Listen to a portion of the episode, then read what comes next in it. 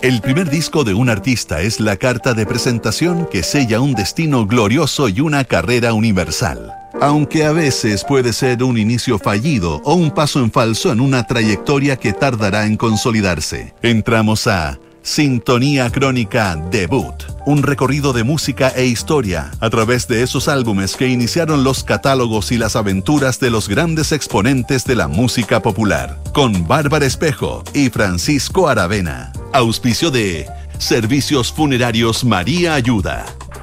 Duna. Sonidos de tu mundo. En el programa de hoy revisaremos el debut de Arcade Fire. Estás en sintonía crónica debut en Duna. La muerte de sus seres queridos inspiró el debut discográfico de los canadienses Arcade Fire. Funeral, editado el año 2004, los convirtió en una de las bandas clave del nuevo milenio y los validó ante sus pares, además de recibir elogios de David Bowie, uno de sus ídolos. Funeral de Arcade Fire en nuestra crónica de hoy.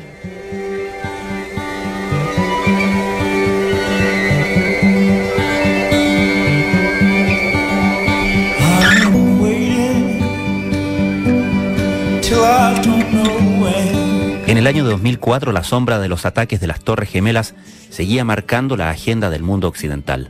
Ese año, la CIA tuvo que reconocer que no existió un riesgo inminente de armas de destrucción masiva para invadir Irak. Esa declaración tajante dio paso a que la opinión pública desconfiara cada vez más del poderoso aparataje de inteligencia estadounidense. En Europa, el terrorismo fundamentalista no daba tregua. El 11 de marzo de 2004, un atentado explosivo en la estación de trenes de Atocha, Madrid, mató a 190 personas. Justo ese año se celebraban seis décadas del Día D, que marcó el inicio del fin de la Segunda Guerra Mundial.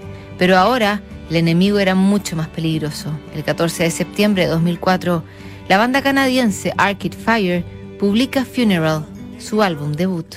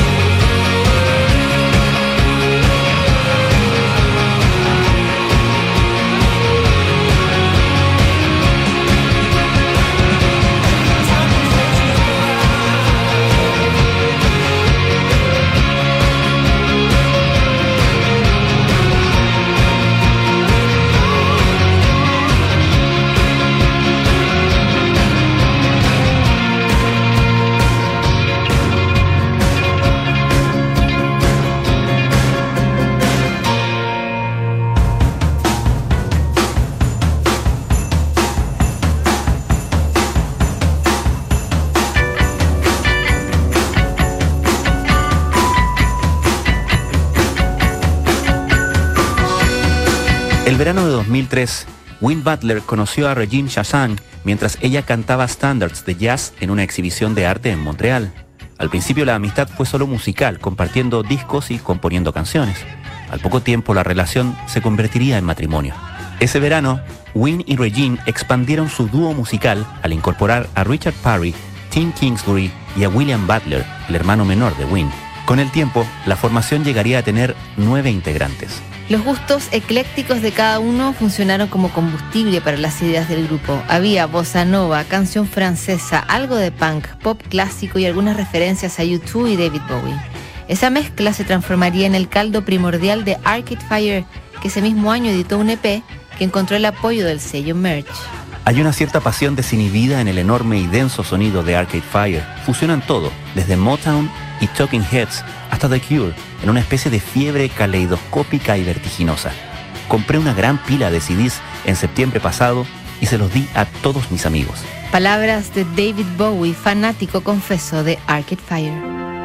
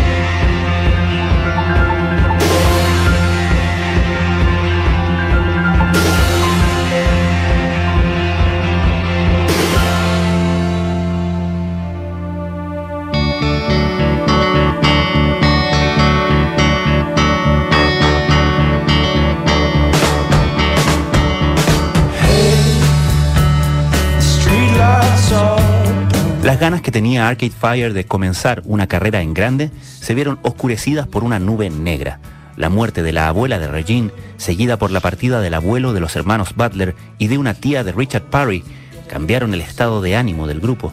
Buscando la catarsis en el estudio de grabación, comenzaron a grabar el que sería su álbum debut, Funeral. En agosto de 2003, el grupo se acuarteló en el Hotel to Tango, un estudio analógico de 24 pistas para registrar las primeras ideas de su nuevo disco. La experiencia de escritura fue marcada por los seres queridos que se habían marchado. La muerte como concepto terminaría permeando los títulos y las canciones de ese primer trabajo. Este motivo debut también estaría marcado por la sólida colaboración del matrimonio de Wynne y Regine, que tomaron las riendas de Arcade Fire desde un principio.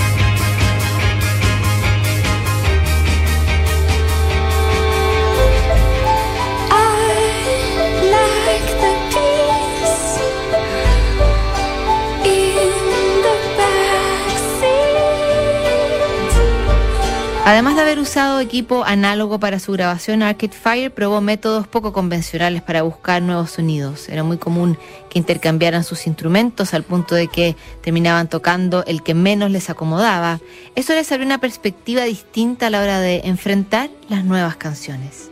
Regine tocó mucha batería en el disco, aunque llevara pocos meses practicando.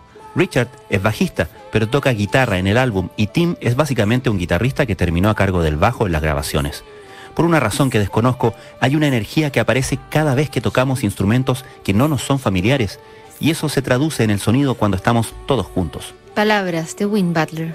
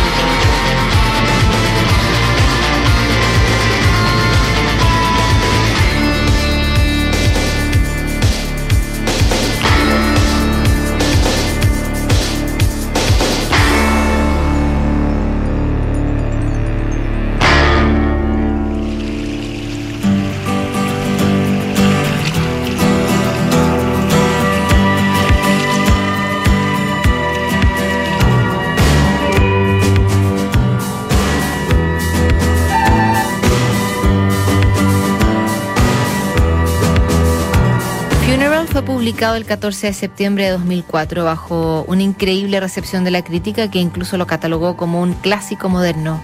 Sus 10 canciones lograron impregnar de energía al indie que por esos días sonaba bastante anémico. El debut de Arcade Fire logró entrar al top 200 de la revista Billboard y ganarse además el respeto de grupos y artistas más consolidados. Tras la edición de Funeral, Arcade Fire se llenó de giras y cambió los clubes pequeños por escenarios más trascendentes. Las invitaciones a Lola Palusa y Coachella confirmaron a Arcade Fire como uno de los actos más interesantes que surgieron en el nuevo milenio. La banda se encargó de entrar de lleno al mainstream con una discografía que fue renovando cada tres años hasta que llegó la pandemia. Recién en 2022 pudieron regresar a los estudios con Wii, un álbum que coincidió con una polémica que por estos días tiene Arcade Fire en entredicho. Win Butler, líder de la banda, fue acusado de abuso sexual en medio de la gira promocional del disco. De paso, Feist y Beck, los artistas que iban a telonear al grupo en ese tour, dieron un paso al costado y dejaron sin apoyo al cuestionado Butler. Días complejos y quizá terminales para una de las bandas más interesantes que dejó el cambio de milenio.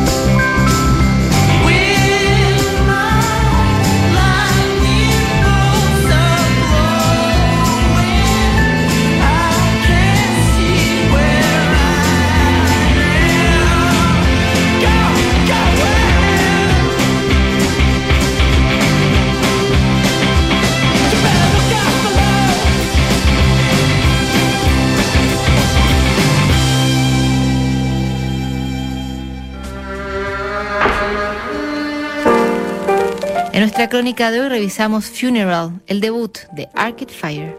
En el próximo programa, el debut de Aja. No te lo pierdas. ¿Sabías que puedes comprar de forma anticipada los servicios funerarios de María Ayuda? Entrégale a tu familia la tranquilidad que necesitan y estarás apoyando a cientos de niños de la Fundación María Ayuda. Convierte el dolor en un acto de amor. Cotiza y compra en www.funerariamariaayuda.cl. Siguen aquí los sonidos de tu mundo. Estás en Duna 89.7.